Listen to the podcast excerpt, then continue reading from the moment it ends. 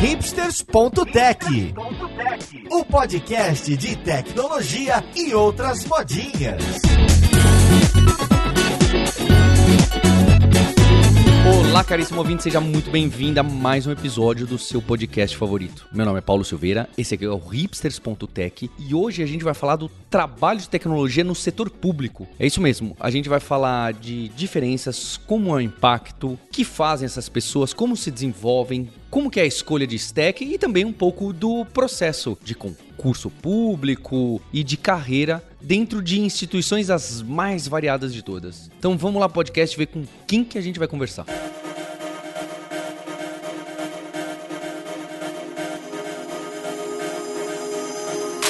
Episódio de hoje eu tô aqui com a Isabela Marinho, que é analista técnica do Ministério Público da Bahia. Tudo bem com você, Isabela? Tudo jóia, Paulo. Obrigada aí pelo convite. Um prazer estar aqui com vocês.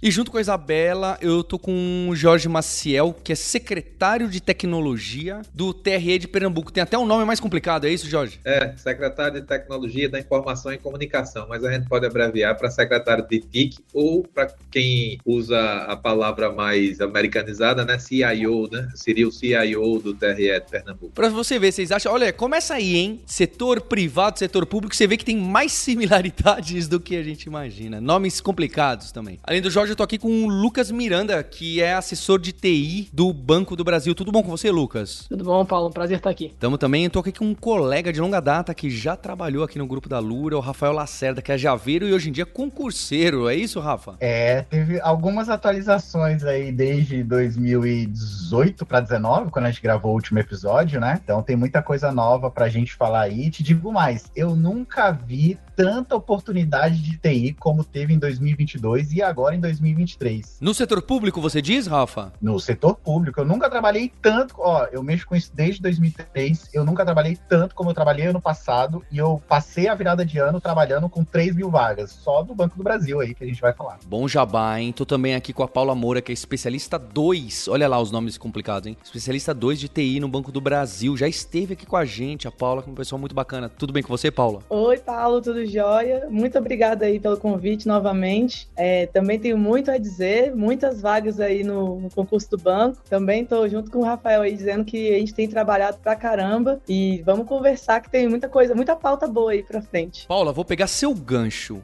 Quem idealizou é, esse episódio foi a equipe de TI do Banco do Brasil, porque tem, tá tendo um edital grande, a gente vai deixar o link aqui no final do, do podcast, a gente fala. Um edital grande para novos colaboradores e colaboradoras no banco e também, né, mostrar que dá para chegar na TI do Banco do Brasil. E tem muita vaga, não é, não é só no Banco do Brasil. Tem muita coisa acontecendo no setor público, indireto ou direto, também na economia mista. E, e o que eu queria que a gente passasse aqui pro ouvinte, eu acho que é essa provocação, é mostrar quão relevante é o trabalho em tecnologia no setor público no Brasil, porque tem muitas vezes que a, a gente esquece da quantidade de tarefas, a quantidade de repartições, departamentos, impostos que foram estão sendo digitalizados, assim como os serviços ganhando cada vez mais celeridade. A gente fica com muito na cabeça com o Pix, que inclusive já tivemos aqui a turma do Banco Central explicando a arquitetura pra gente. Agradeço também ao Banco do Brasil, que foi indicação deles para um episódio desse. E certamente o Pix é emblemático, não é? Porque a qualidade da tecnologia envolvida e fazer bancos privados, públicos, instituições, todo mundo trabalhar ao mesmo tempo é certamente algo que mostra o poder do setor público em transformar, em ter impacto na vida das pessoas pessoas. Hoje o vendedor de bala, que infelizmente está nessa situação ali no meio do semáforo, é impactado por uma tecnologia que o serviço público traz no Brasil para ela. Então, é óbvio que esse caso acho que é, é, difícil competir, são poucos aí outros casos que a gente tem parecido, mas como eu trouxe aqui pessoas de perfis bem diferentes em setores diferentes, eu queria que vocês me contassem o caso de cada um de vocês que impacta muita gente, ou se não é nem muita gente, mas que impacta algumas pessoas do Brasil de maneira relevante. Antes da gente entrar entrar em stacks, como que é a decisão de tecnologia por aí, é, como que funciona a carreira por aí, é justo que eu queria saber o que, que vocês fazem, quem vocês servem, como que essa pessoa é bem atendida, qual que é a história que vocês têm legal, que vocês já contaram pra família quando chegaram em casa, sabia que agora a gente conseguiu ajudar as pessoas dessa e dessa forma? Porque cada vez mais essas gerações mais jovens têm essa busca pelo propósito, pelo impacto, de várias formas diferentes, além da carreira, remuneração e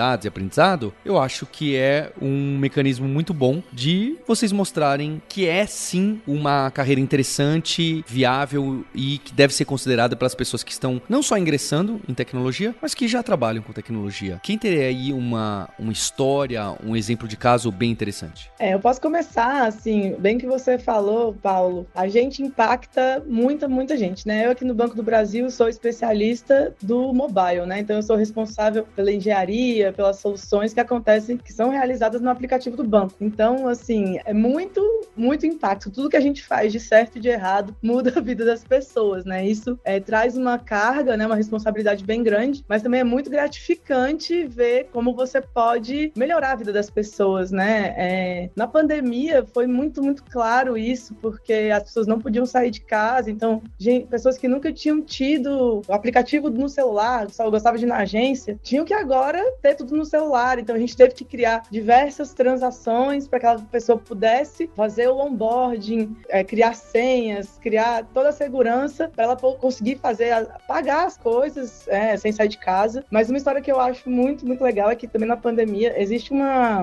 uma, uma coisa que eu não sei se todo mundo conhece, que é a prova de vida, né? Os, os aposentados têm de tempos em tempos provar que estão vivos para continuar recebendo um benefício. E na pandemia, como é que eles iam provar e tudo? E então a gente teve uma, uma força-tarefa aí também para poder colocar. Na verdade, isso já estava antes, mas ele não estava sendo tão divulgado e tão melhorado, né? Para as pessoas conseguirem fazer isso sem ter que ir na agência. Antigamente eram filas enormes na agência na época de, de prova. E assim, você começou roubando, né? Você falou do Pix, que é o maior impacto que eu acho que a gente teve na sociedade, porque a gente é, não só mudou, criou uma nova forma de pagamento, né? A gente mudou como as pessoas interagem financeiramente, né? Como se fosse uma, uma carteira ali no bolso, dentro do celular. Todo mundo tem dinheiro, todo mundo transfere rápido. É como se cada um tivesse uma maquininha que pode pagar, não precisa mais sacar o dinheiro. Então a gente está mudando a sociedade como um todo. Então isso é, é, é, bem legal ver acontecendo e saber que você faz parte disso, sabe? Eu acho bem gratificante. Se quiser, eu posso falar também, Paulo. Por favor. Ó,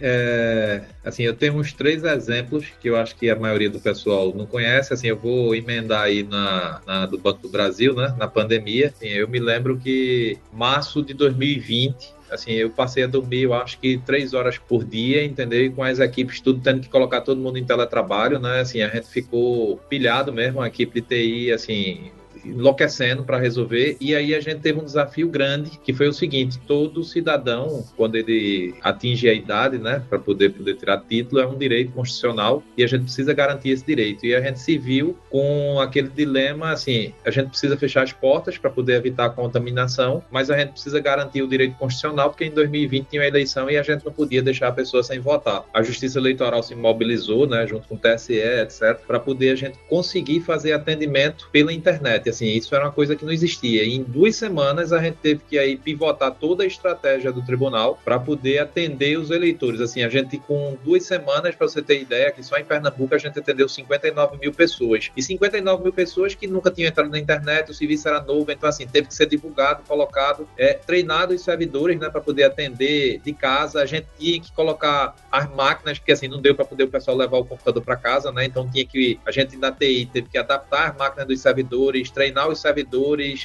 avisar a população, atender a população, criar o sistema todo para fazer isso. E isso assim foi um desafio assim gigantesco. E hoje, para você ter ideia, assim, isso entrou como um serviço. Então hoje a gente atende o eleitor, ou ele é atendido remoto, e aí é uma tecnologia que veio da pandemia, né? Assim, uma das tecnologias desenvolvidas na pandemia, ou ele vai presencial. Mas para você ter ideia, em 2022 a gente já atendia mais de 60% da população no serviço remoto. O que é que significa isso? Economia de recurso, né, velocidade mais comodidade para o pro eleitor. E falando em eleitor, a gente tem um público hoje, gente, em 2022, a gente tinha 156 milhões de eleitores, numa população de 208 milhões, isso aí representa aproximadamente 75%. Então, 75% dos, dos brasileiros são nossos clientes. Então, não tem como a gente sair do ar, não tem como a gente dizer que o serviço não está funcionando, né? Assim, uma vez que a gente coloca agora, cada vez mais a gente está na internet, com os serviços na internet, então também não tem aquela história assim, fechamos as portas, começa de 8 termina tal hora, porque assim, o serviço tem que estar online. A gente atende eleitor agora, depois da pandemia, passou a atender dia de sábado e domingo, né? E assim, e cada vez mais, por conta da transformação digital, a gente tem se colocado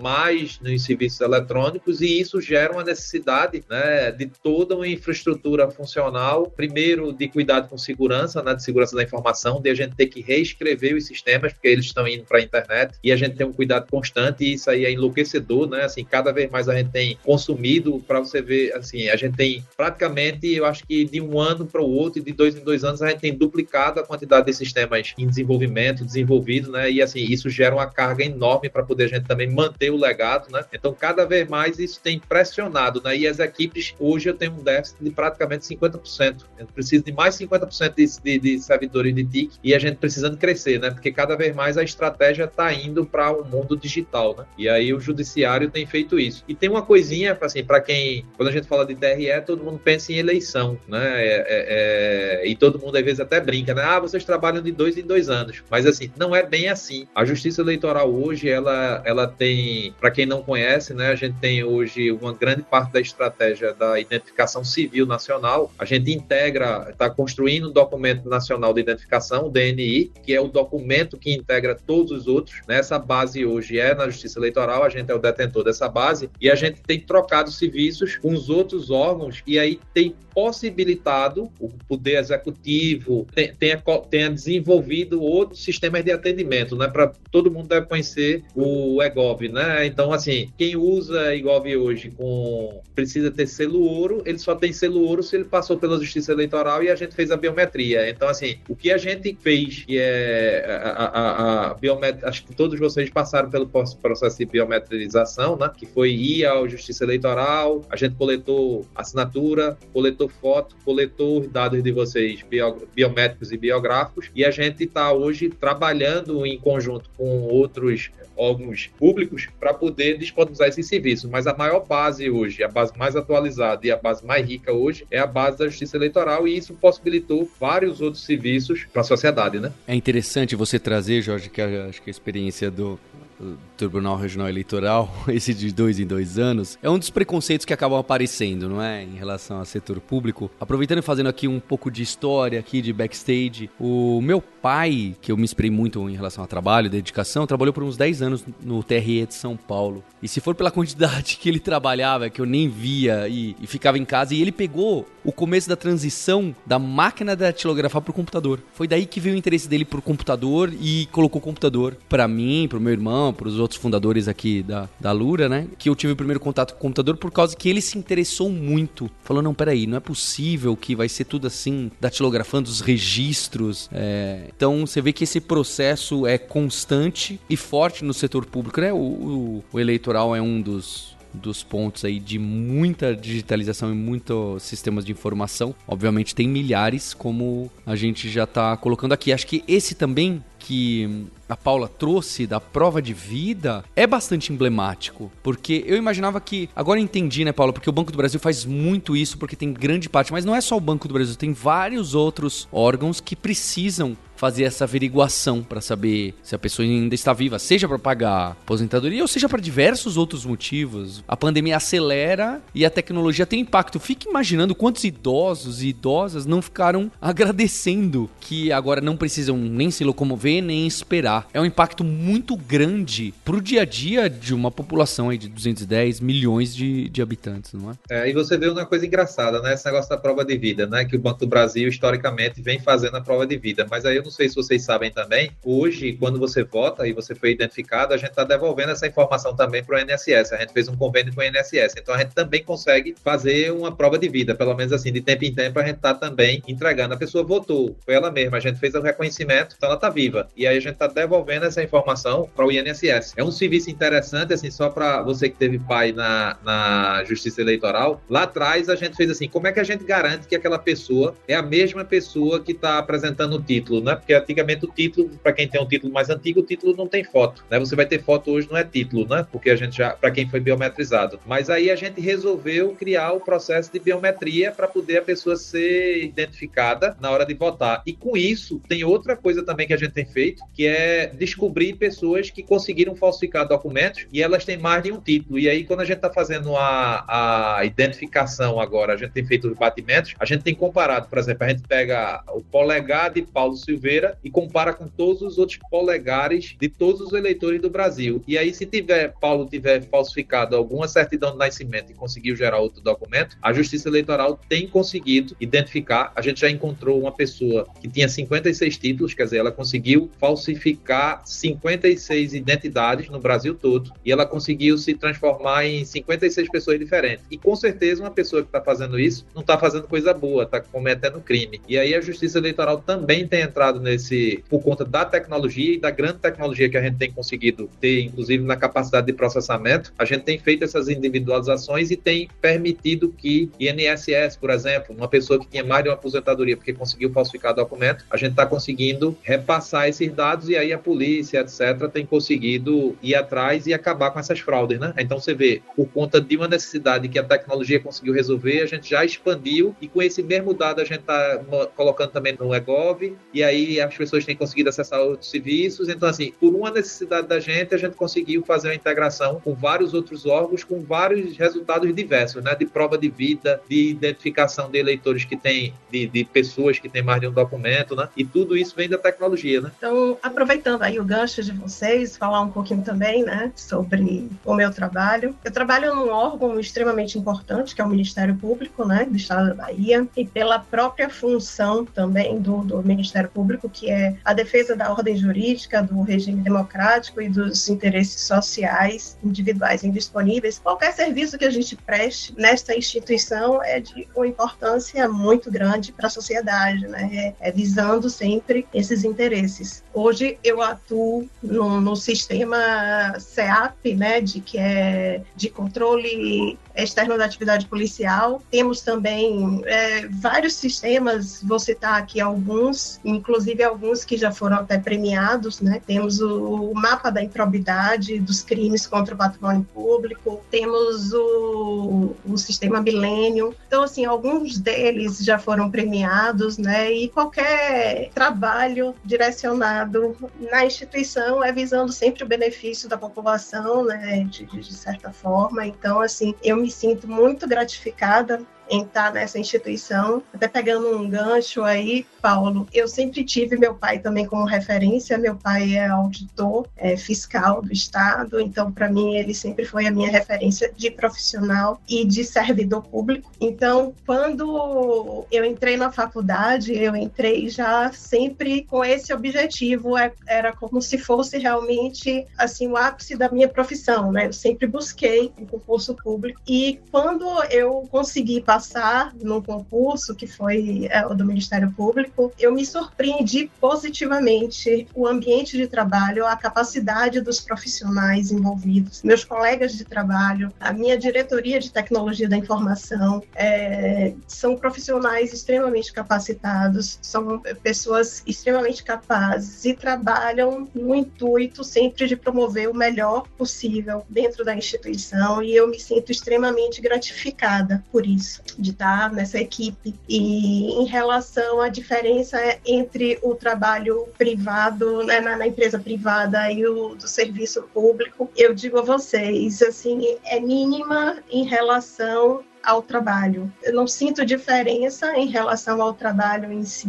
Trabalhamos sempre com o, o, melhor objetivo, né? Eu acho que isso também tem a ver com cada profissional, né? Então, felizmente faço parte dessa equipe que eu tenho como referência extremamente positiva e não vejo diferença nesse sentido de qualidade de serviço de jeito nenhum. Eu, muito pelo contrário, me surpreende positivamente em todos os aspectos, em termos de trabalho, de equipe, de obviamente que temos as questões burocráticas que no serviço público existem, né? É, no, no setor privado eu acho que é menor, mas faz parte e isso a gente consegue lidar, né? A nossa diretoria e acredito que as demais também da instituição conseguem fazer o o melhor possível para minimizar esse impacto, a questão da, da burocracia, enfim. Mas é isso, né? trabalho com a equipe extremamente capacitada e sou extremamente realizada profissionalmente nesse sentido. Né? E fico feliz em saber que o trabalho da gente sempre é visando a população, visando os interesses sociais e, enfim, fico feliz nesse sentido também. Que aproveitando o gancho, então, como os colegas bem disseram, né? É, a gente faz muita coisa que algumas pessoas nem imaginam que afeta tantas pessoas, sabe? E uma coisa curiosa de você trabalhar com TI, que eu acho, é que você tá o tempo todo, você tá trabalhando para o cliente externo, mas você também trabalha para o cliente interno. Uma coisa que eu vi bem, né, nesse meu período bem curto que eu comecei a trabalhar recentemente, né, no Banco do Brasil, um legado que ficou de, do movimento das pessoas para conseguir tornar o trabalho possível durante a pandemia é que hoje em dia eu sinto que as pessoas têm um sentimento bem mais forte de que, não, a gente consegue fazer. Você poderia ter situações que antigamente alguém ia propor uma ideia, alguma mudança de estrutura muito grande, e alguém ia falar, não, mas isso é muito difícil, dá muito trabalho, mas as pessoas hoje em dia têm a pandemia. Tipo, a gente botou todo mundo para trabalhar em casa, a gente consegue, sabe? A gente pode se juntar, trabalhar mesmo e conseguir realizar algo muito grandioso. E isso eu vejo na, nos meus colegas de trabalho que já estão lá há mais tempo, né, que vivenciaram isso, sempre falam isso, e é algo que eu achei bem marcante, assim, desde que eu entrei no, no banco. É algo que é, fica bem vivo esse sentimento, sabe, de que a gente consegue fazer coisas muito grandes juntos.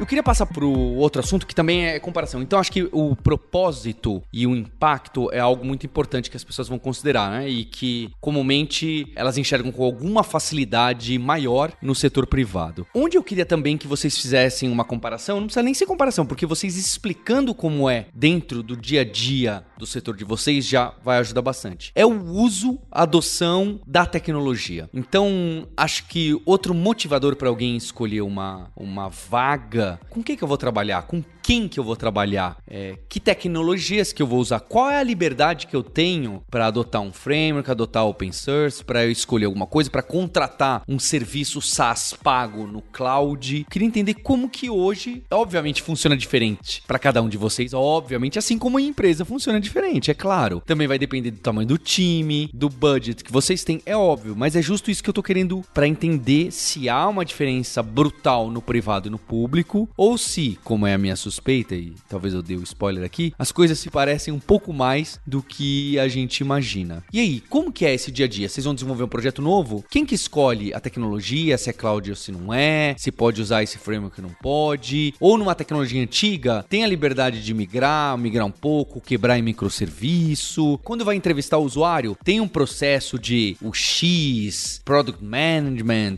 ou alguma coisa aí que nem eu entendo direito. Como fica o trabalho em si e o uso da tecnologia no setor público? Beleza, deixa eu falar um pouco sobre isso, Paulo. Primeiramente, queria convidar vocês que estão ouvindo esse podcast a ouvir o nosso último podcast falando sobre isso, que foi o podcast 163, que foi muitos anos atrás, Paulo, três anos atrás, só que colocando uma pandemia aí no meio, parece que foi 30 anos atrás, né? E para coadunar um pouco com o que você tá falando, é, tem um comentário muito interessante lá do Natan, na, na, naquela lista que a gente publicou, né? E o Nathan coloca um comentário aqui bem bacana. Ele fala o seguinte: ó, interessante ver a visão do pessoal que trabalha nessa área, porém ainda acho que os concursos para áreas mais técnicas, principalmente para TI, acaba criando um gargalo desnecessário na administração pública, além de baixar a qualidade dos serviços online, né? E aí eu respondi assim: olha, tudo bem, é uma visão e tal, mas eu acho, e aí eu falei isso há três anos atrás, tá? Eu acho que a TI será a principal responsável por tirar o gargalo da administração pública. E de três anos para cá, Paulo, hoje eu trabalho principalmente ajudando as pessoas que querem ir pro local onde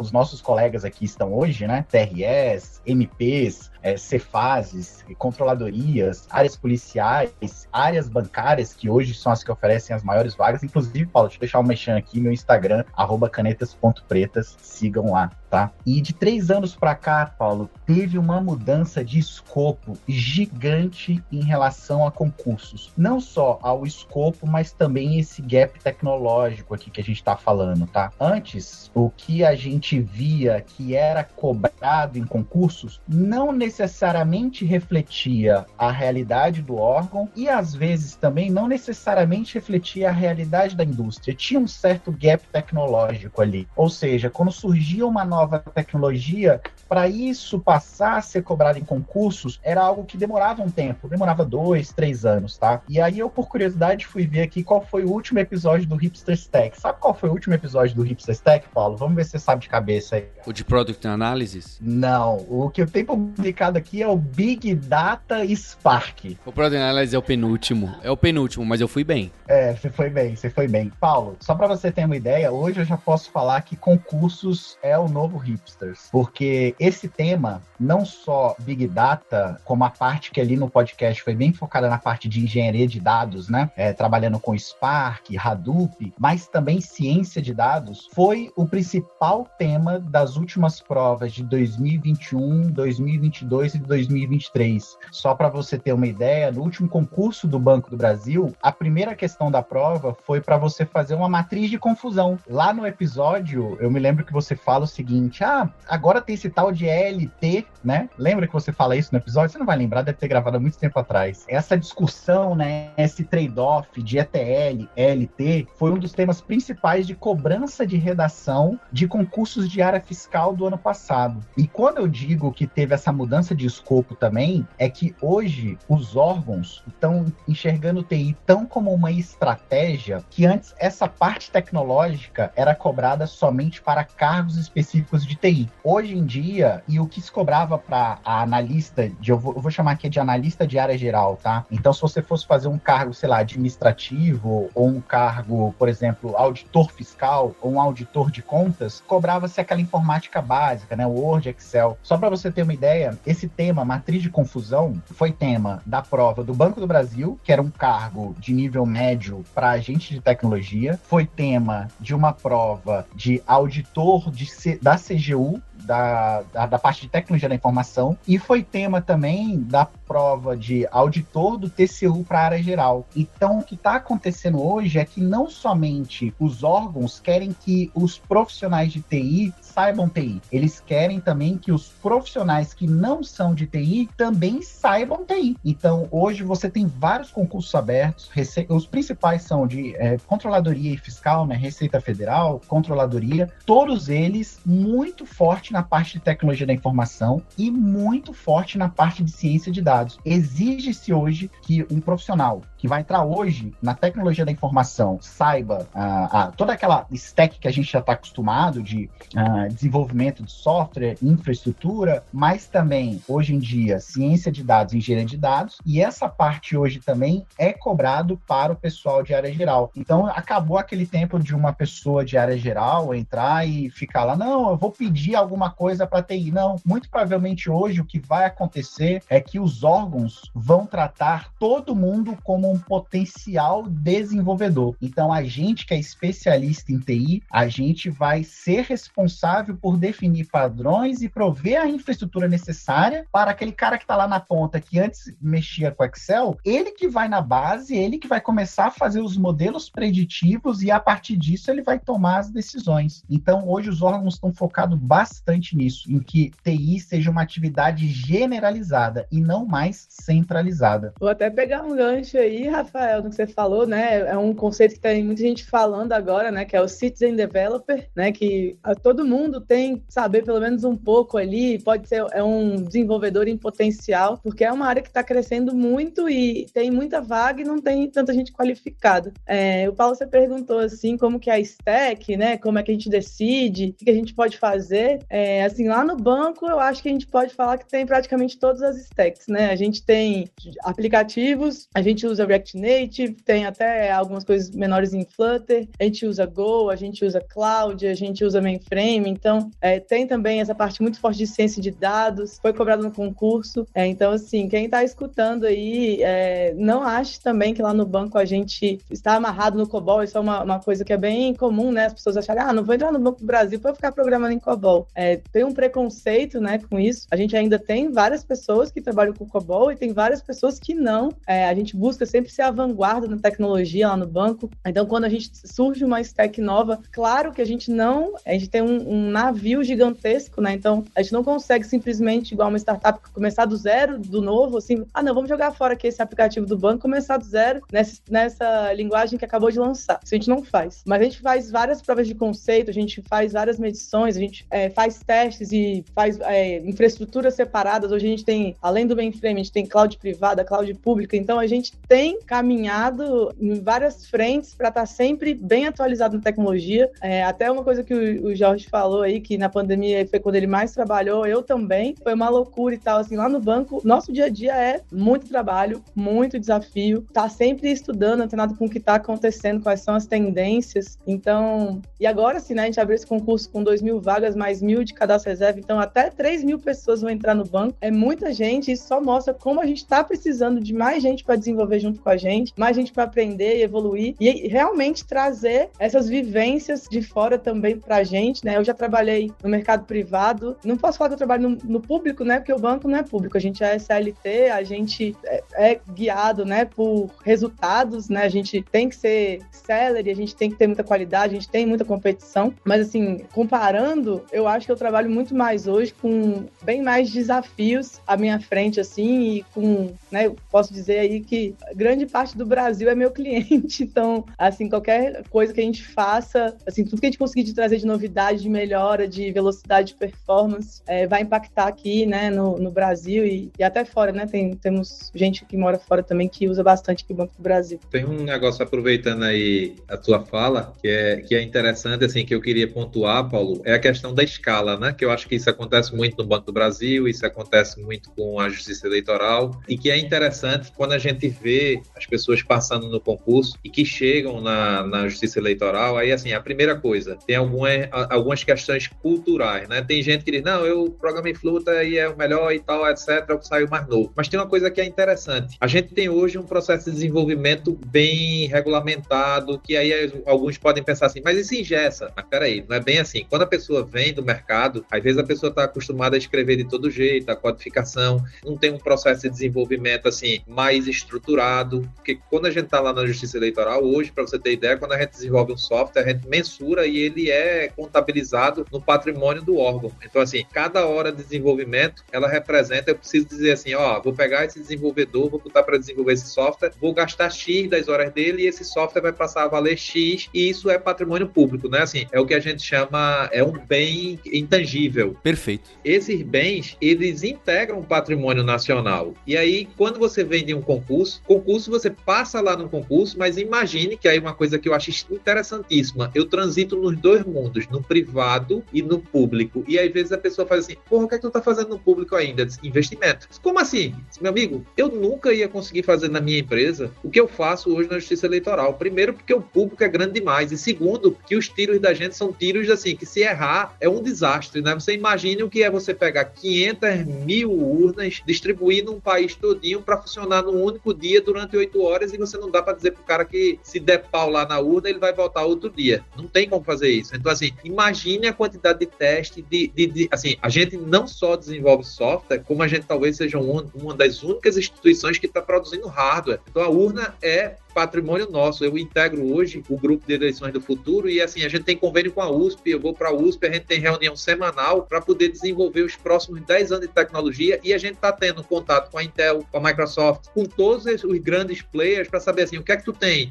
Me traz tua tecnologia, vou testar aqui em laboratório. Então, assim, é muito, é, é uma verdadeira ebulição, né? E aí a gente, quando pega o desenvolvedor que está chegando, espera aí, ó, a gente precisa ter um processo aqui muito bem é, é, calçado, né? E, inclusive, a gente não desenvolve, tem coisa que a gente desenvolve internamente, porque você sabe que não, deve, não tem nenhum outro órgão desenvolvendo tecnologia eleitoral. A gente precisou se especializar nisso, tanto na parte de hardware como na parte de software. Mas o interessante também é que quando você traz esse camarada para cá, só não pode falhar, bicho. Assim, a gente tem que. Isso aqui é patrimônio público. Isso tem que funcionar bem. E aí, às vezes, eles vão entendendo. Eita, é realmente, tem diferença. Porque assim, você monta uma startup, fez um software, mas assim, e se esse software bugar? Isso impacta em quanto? Né? Assim, Inclusive, é. Ô, Jorge, é, vocês, é, como tribunal regional, apesar de ser regional, vocês são federal, certo? Isso vocês têm que seguir as resoluções do CNJ, não tem? Assim, a gente hoje segue TCU, os órgãos de controle externo, né? TCU e CNJ, e o CNJ está num processo de transformação digital, mas dentro do judiciário a gente é aquele que é mais diferente de todos, né? Porque a justiça eleitoral, Sim. primeiro, ela tem prazo. Então Sim. não tem como dizer assim, ó, o processo está lá, dormindo e não vai ser julgado. Se eu não julgar, eu não coloco o cara na urna. Se eu não colocar o cara na urna, o cara não vai ser votado. Então a gente tem prazos processuais diferentes de outros tribunais. Então, assim, entra um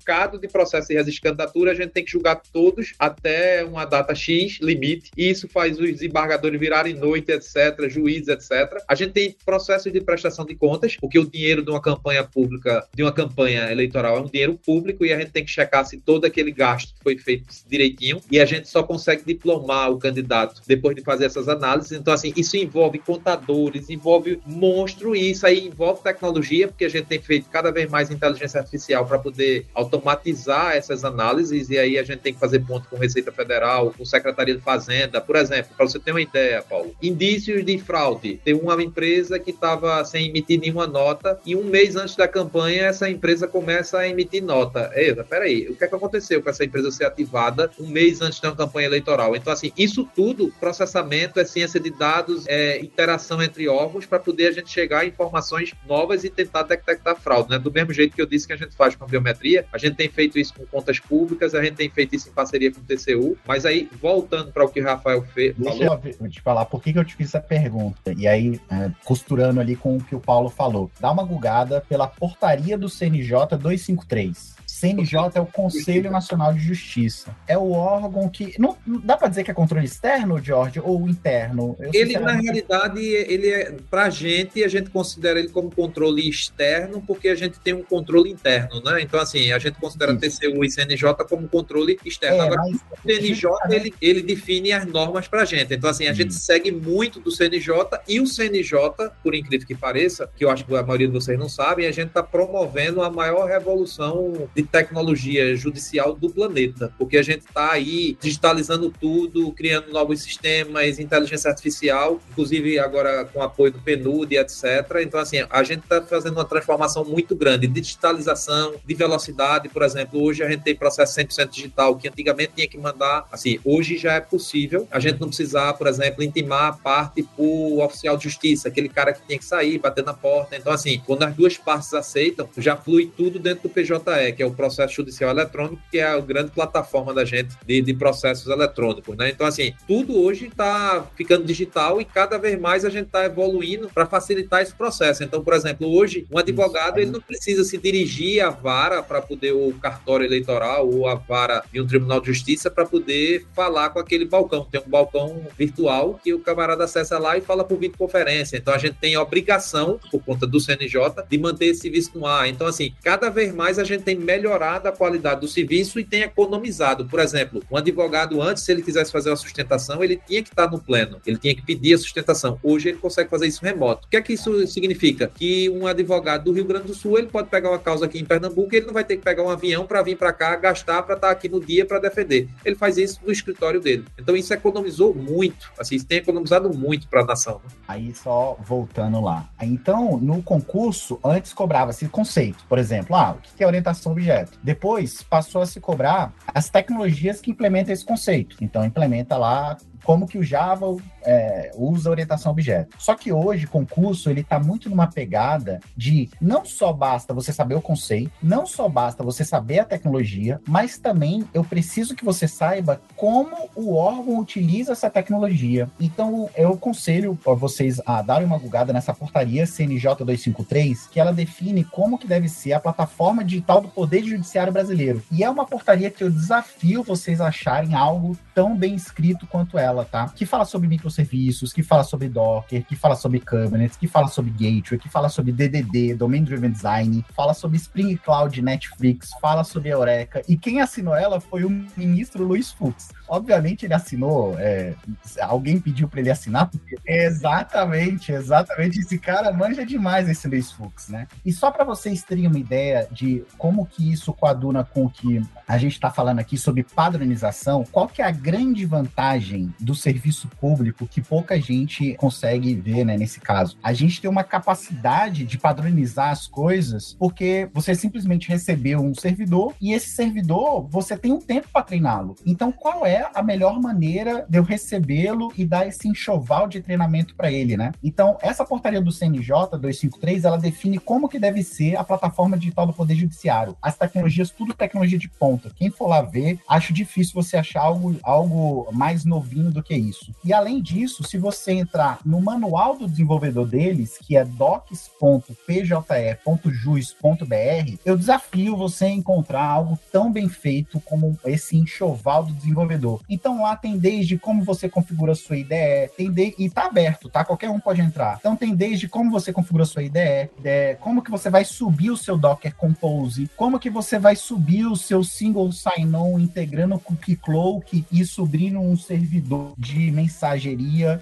tá? Então, só tecnologia de ponta, muito bem documentada, muito bem padronizado. Então, ó, eu quero usar a tecnologia XPTO, beleza, mas será que essa tecnologia, esse enxoval que tem aqui já padronizado, pronto para você, não vai resolver teu problema? Então, hoje a galera tem muito focado nisso, em como os órgãos padronizam essas tecnologias e a partir disso como eu utilizo. E aí eu estava falando especificamente do CNJ, porque as decisões do CNJ são vinculantes para os tribunais, com exceção do STF.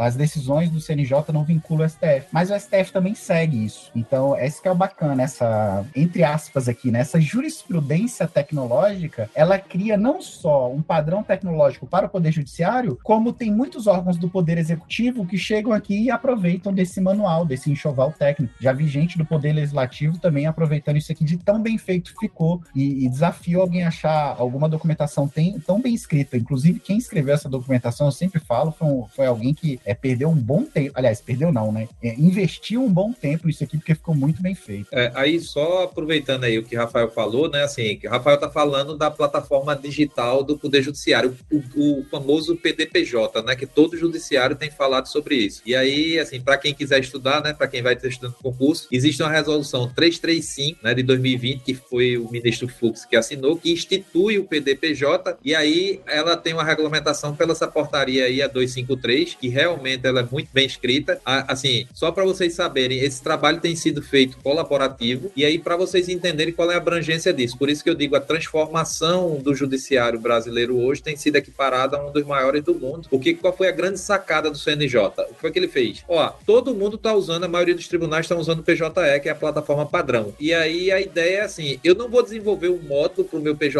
TRE de São Paulo vai desenvolver outro igual. Aí qual é a ideia? O CNJ é o grande orquestrador, e aí quando eu quero desenvolver, eu não desenvolvo para o TRE de Pernambuco, eu desenvolvo para a plataforma. E isso aí pode ser usado por qualquer tribunal. E aí quando eu vou desenvolver, eu digo, CNJ, eu quero desenvolver isso aqui. Aí ele me submete. Aí ele fez, não, isso aqui já tem o TJ de Minas Gerais que desenvolveu, você pode pegar deles. Você não vai desenvolver de novo. Então isso é bem interessante, porque aí a gente concentrou esforços e aí a gente está em paralelo, cada tribunal construindo uma, uma ferramenta que no final é como se a gente fosse fazendo várias features para o PJE que todo mundo usa, né? Então, assim, cada vez mais a gente está enriquecendo. É, é, bem como uma filosofia, né, que você usa aí nas lojas, né, assim, que você vai vendo assim, você vai botando addons, né, assim, você vai acrescentando no software, né. Então assim, ficou muito bacana e a gente tem treinado todas as equipes, é obrigatório. Então assim, não pode dizer assim, o tribunal não pode dizer assim, ah, eu não vou participar. Tem que participar. Tem mensurações mensais, então eu tenho reuniões mensais para poder prestar conta de como é que está o andamento, por exemplo, dos treinamentos. E aí vem, Paulo, uma das coisas que mais facilitou e o CNJ adorou, isso aí você não sabe, é que aqui no TRE de Pernambuco eles disseram que a gente conseguiu fazer o plano de treinamento mais detalhado, porque o CNJ dizia assim, para você atender a 253, você vai fazer alguns treinamentos e a gente vai desenvolver esses treinamentos para poder as pessoas consumirem. Só que enquanto eles não desenvolveram, a gente pegou tudo isso e olhou o que é que tinha na Alura. Então eu peguei, o que é que eu fiz lá no TRE? Só para você ter ideia. Eu tinha, por exemplo, 40 pessoas que precisavam ser capacitadas. E todo ano a gente tinha que fazer a licitação com a empresa de treinamento para o curso XPTO, para o curso XYZ. Aí a gente olhou, disse, não, peraí, tem a grande maioria dos cursos que eu preciso, tem aqui na Alura. O que é que eu vou fazer? Eu vou dar uma assinatura de Alura para cada servidor desse e vou cobrar. E aí terminou que a gente maximizou para os servidores, que eu brinco sempre que a Alura é a Netflix do, dos cursos, né? Aí eu disse, ó, tu vai ter que fazer esse curso X, e,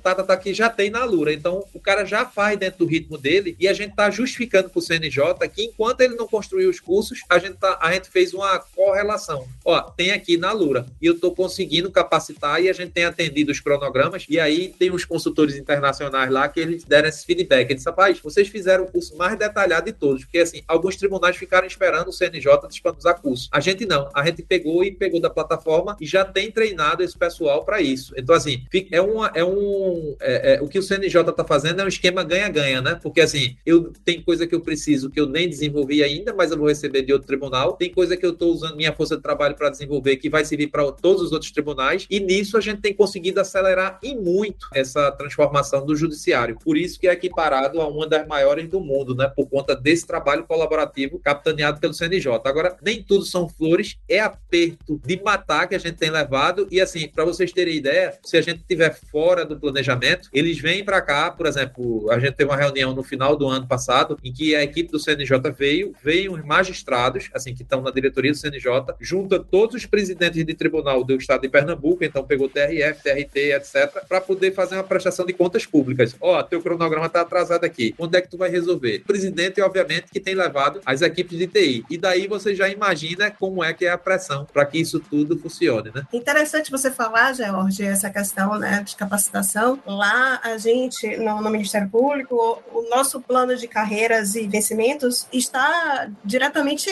atrelado à capacitação, né? Para a gente promover... A gente fez isso também, dá aqui, né? Adicional de qualificação, isso. o cara ganha mais. Se ele fizer mais curso, mais ganha. A gente está diretamente relacionado, ou seja, anualmente somos obrigados a fornecer um, um certificado de 120 horas, né? Pelo menos, é, de capacitação para que a gente possa progredir ou promover. Então, isso lá já é estimulado dessa forma diretamente, né? E falando mais especificamente da, da diretoria de tecnologia da informação, é, até pegando o gancho também de Rafael, hoje a gente está com uma turma fechada de especialização em data science e analytics, né? Então, assim, a gente está sempre em, em constante reciclagem da equipe e a gente, sim, acha extremamente importante estar tá nesse desenvolvimento aí, né? Essa capacitação. É, nossa, lá no banco também a gente investe pra caramba, né? Lá todo mundo que é funcionário tem uma, uma conta, né? Na Alura também, a gente usa bastante, realmente, igual aí o Jorge comentou,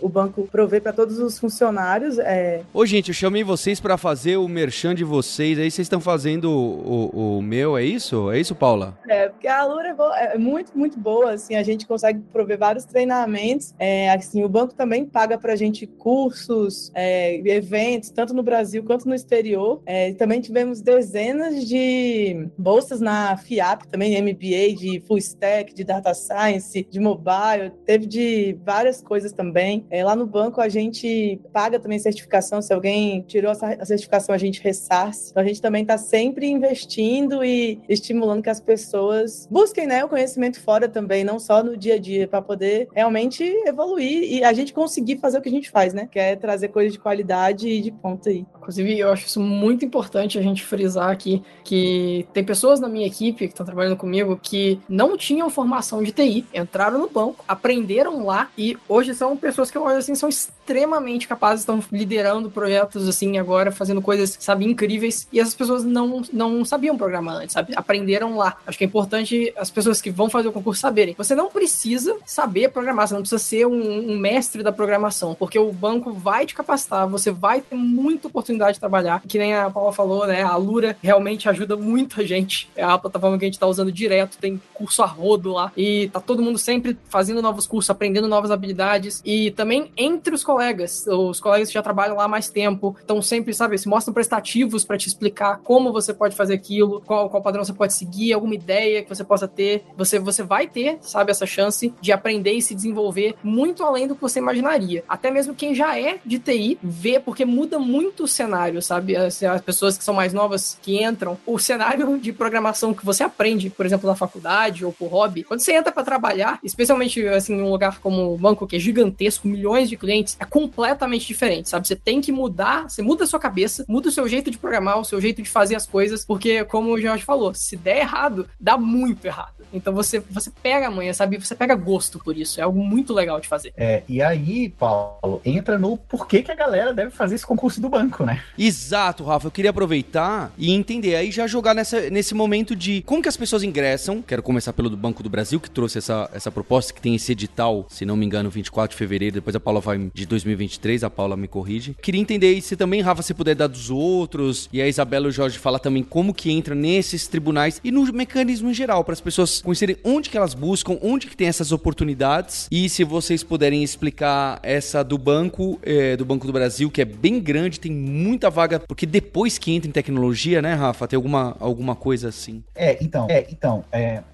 particularmente, eu nunca vi uma oportunidade tão chamativa quanto essa do Banco do Brasil, tá? É um edital de duas mil vagas mais mil de CR. O que, que quer dizer esse CR? É uma linguagem bem concurseiro isso, que é cadastro de reserva. Que é o seguinte, dentro das vagas, você tem o direito de ser chamado, tá? Não é um direito líquido e certo, porque pode ser que por algum motivo você ainda não consiga ser chamado, enfim, mas é, você vai ser chamado. E aí, a partir da, das duas mil vagas, o, o, o órgão, no caso, Banco do Brasil, que é uma empresa, né, uma SA, tem essa possibilidade de te chamar ou não, né? Mas por que que esse concurso especificamente do Banco do Brasil é tão atrativo e eu diria que é uma das melhores oportunidades que eu já vi na minha vida de 20 anos de concurso, tá? O que que tá acontecendo hoje em TI? tá? Desde a pandemia. O, não só as empresas privadas estão perdendo muita gente para fora, mas também os órgãos. E há muito tempo atrás, eu vou colocar aqui mais ou menos na época que a gente gravou aquele último podcast, tá, Paulo? Em 2018 2018, 2017, por ali, quando você passava num concurso federal, seja ele para a administração direta, seja ele para administração direta, você tava mais ou menos com a tua vida resolvida, assim, você, não, você tava tranquilo, sabe? Você tinha uma carreira e tal, não sei o que lá, e para seguir, né? E aí o que que acontece? De lá para cá, a gente sabe o que aconteceu no Brasil, né? É questões políticas e afins, não vamos entrar nesse assunto, mas o que que acontece? Os órgãos começaram, e eu diria que numa regra de 80-20 aqui, tá, Paulo? Regra de Pareto. Eu ouso dizer que hoje 80% dos órgãos estão operando abaixo da sua capacidade em 50% do seu quadro efetivo, tá? Os órgãos começaram a perder muitos servidores, tá? Pra, para não só para empresas privadas, mas para empresas de fora e também essa concorrência interna que existe entre os órgãos, entre os poderes. Às vezes o cara vai com o poder executivo, judiciário, legislativo, sai da administração direta, sai para a administração direta por vários motivos. Ah, o servidor público hoje é, ele está muito tempo sem aumento, ah, tem servidor público hoje que está mais de 5, 6 anos sem aumento. Então, é, a, as carreiras estão um pouco engessadas e tal, e porque você depende de toda uma estrutura, de toda uma hierarquia para alterar isso. Ah, eu quero alterar as carreiras do judiciário, quero alterar as carreiras do, do executivo. Você depende de toda uma movimentação política para fazer isso. Por que, que o concurso do banco é super atrativo e hoje em dia ele tornou-se ainda mais, né, por causa desses movimentos que aconteceram? E o, o Banco do Brasil, você tem os benefícios de ser uma empresa, não é uma empresa pública, tá? tecnicamente é uma sociedade de economia mista. Então, você tem esses benefícios, tá, de ser uma sociedade de economia mista. Por quê? Porque o Banco do Brasil, ele pode demitir, até pode, mas tem que ser uma, uma, uma demissão motivada. Você não tem estabilidade, mas você vai ter o tempo que a gente fala, né? Que é aquele cara, eles vão te treinar. Então, você vai chegar lá, não é que você não, ah, não sei nada, fica tranquilo que você vai receber um bom enxoval para ser treinado. E o Banco do Brasil tem hoje uma flexibilidade muito grande de alterar algo que é muito chamativo para a gente que é desenvolvedor, que é o caso que a Paula falou, a reestruturação de carreiras, por exemplo. O Banco do Brasil chegou lá e falou: olha, não faz muito sentido a gente ter essa carreira do jeito que está aqui, vamos fazer uma carreira em Y que fica melhor para todo mundo. Pô, vamos. Então, para o Banco do Brasil fazer isso é muito mais fácil do que os outros órgãos que estão do outro lado, que são 8.112 ou que são regidos por leis estaduais, né, estatutários fazer. E aí o Banco do Brasil também perde gente. E qual é uma das formas dele atrair muita pessoa, é, muitas pessoas? Ele fez esse concurso com 3 mil vagas. Então, tá rolando um interesse não só de quem já é concurseiro há muito tempo, perguntando. Eu recebo muita pergunta falando, porra, mas e o salário? Como que é? Como que é a entrada? E como que é a questão de carreira? Você vai ter uma ótima carreira lá no Banco do Brasil, é uma carreira em Y, você vai conseguir ascender muito rápido, você vai ter todos os benefícios de é, reajuste, PLR, é, vale, vale alimentação, vale refeição. Então você vai ter tudo isso e você hoje vai ter uma, uma flexibilidade hoje que poucos órgãos e poucas empresas são capazes de, de lidar, né? Que é justamente essa flexibilidade na estrutura de carreira, que é um atrativo enorme aí. A Paula tá com uma carreira nova, que é a especialista 2, que eu fiquei 11 anos no banco e não tinha essa carreira. Se eu tivesse lá, eu teria ficado lá, hein, Paula? Pois é. Então, assim, é, isso foi uma, um grande atrativo, assim, para muita gente como nós, né, Rafa, que a gente é, quer seguir nessa carreira técnica, né? Então, chegava um momento que a gente era sênior e não tinha muito como ascender, a não ser virando gestor. Então, o banco hoje tem a carreira em Y, então depois de sênior, você ainda tem mais três níveis para subir, que é equivalente, né, a, a, aos gestores de, de equipe, de, de gerência e tal, você vai subindo. Isso é muito legal e você, por exemplo, hoje eu sou responsável técnica, né, pelo aplicativo, soluções de engenharia, de trazer novidades, de propor inovações. Então, isso faz parte do meu trabalho, isso é muito legal. É, tem outras coisas muito boas no banco que você não falou. Realmente, o salário inicial lá no concurso é, é um pouco abaixo, mas isso é o salário de trainee, né? E sem contar também o vale alimentação que você citou, que hoje, nosso, é R$ 1.800, então é muito bom. Dá, não dá para passar fome. assim, mas depois de três meses, tem um processo, né, de avaliação de qualidade técnica, de comportamento, de conhecimento, e a partir de três meses você já pode virar júnior. Então depende muito do conhecimento da pessoa que entra, da postura, e, e aí esse salário dobra, né, do salário que está no edital. A título de curiosidade, Paulo, se você for pegar hoje um delegado da Polícia Federal que ganha lá seus 30k, sabe quanto que é o vale alimentação dele? 420 reais. Pois então, é. o banco, o banco é uma mãe, pessoal. É, não, nessa parte é bom demais mesmo. Assim, eu acho que o banco é uma mãe sempre, na verdade. Eu sou muito fã, amo trabalhar aqui. É, a gente também trabalha seis horas, né? Assim, os primeiros, trainee, junior, plano e sênior, são só seis horas. Então, é, é, dá para é, conciliar com sua vida pessoal, né? É muito bom isso. É, a gente também tá tendo trabalho remoto. 10% do nosso quadro fica 100% remoto, é, podendo estar em qualquer lugar do Brasil. E 30, os outros 30% também são híbridos. Então, a gente trabalha dois dias de casa e três dias lá no banco. Isso também é bem legal, assim. A gente trouxe isso desde a pandemia. A gente. Com um prédio reformado, maravilhoso. Um prédiozão preto, assim, ó, Paulo. Oh, é massa mesmo. Ficou, ficou de top. Brasília, assim, você vai ter uma vista para esplanada maravilhosa.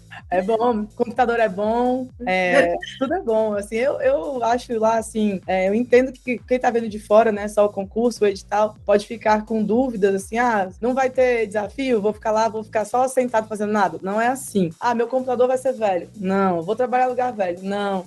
É assim, cara, tipo assim, é muito parecido com uma empresa privada, super dinâmica, cheio de, de gente, conhece muito para te ensinar. A gente investe bastante, né, assim, no, nos nossos profissionais. É, a gente também tem uma parte da TI em São Paulo, que é bem menor, né, mas assim, aqui em Brasília tem muita gente. Inclusive, nesse concurso agora, a ideia é chamar mais gente lá para São Paulo também, tá? É, tem vai ter São Paulo também nesse concurso. Pois é. Então, o que a gente tá, tá pegando aqui, assim, é faça esse concurso, sabe?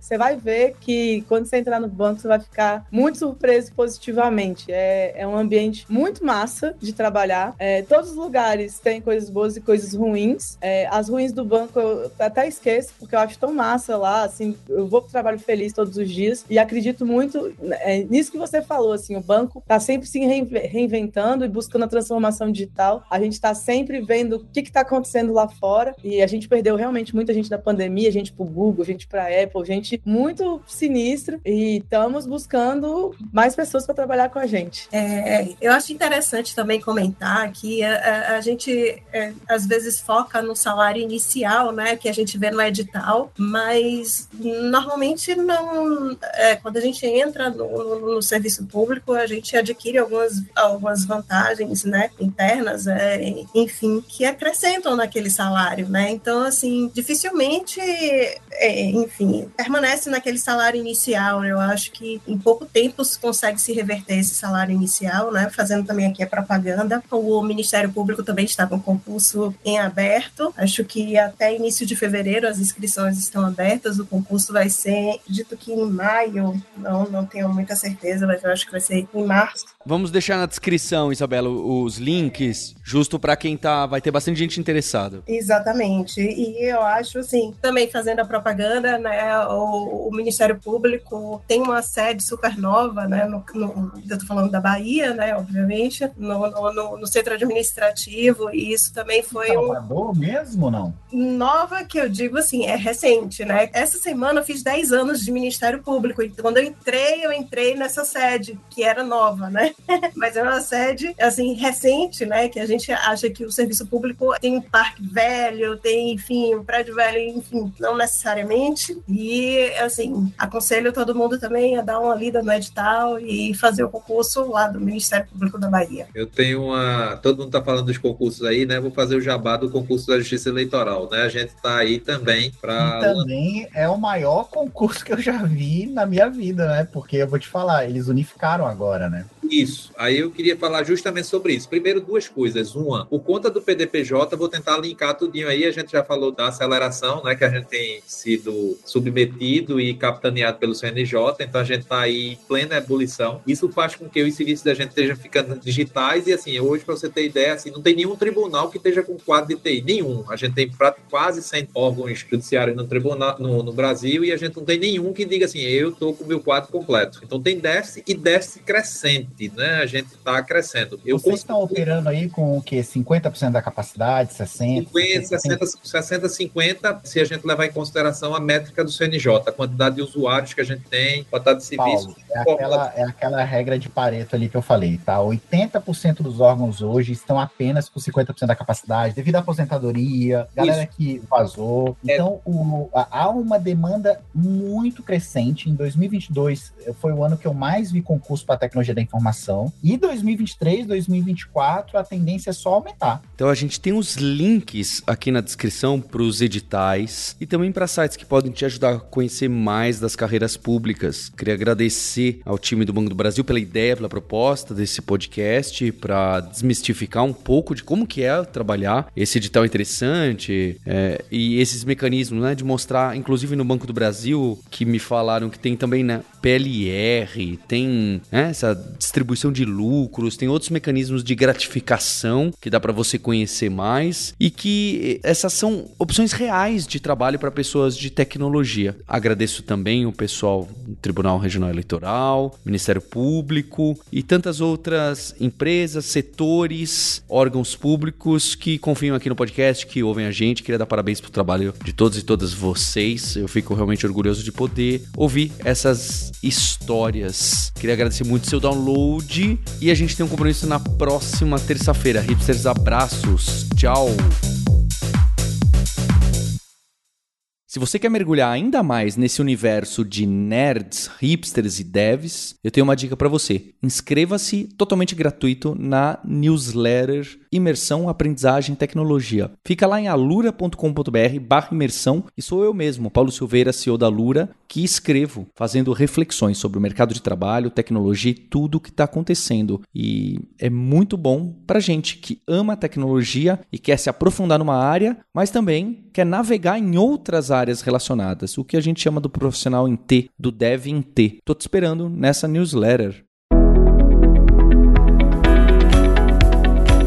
Este podcast foi produzido pela Alura, Mergulhe em Tecnologia, e Faculdade FIAP. Let's Rock the Future. Edição e sonorização, Radiofobia Podcast e Multimídia.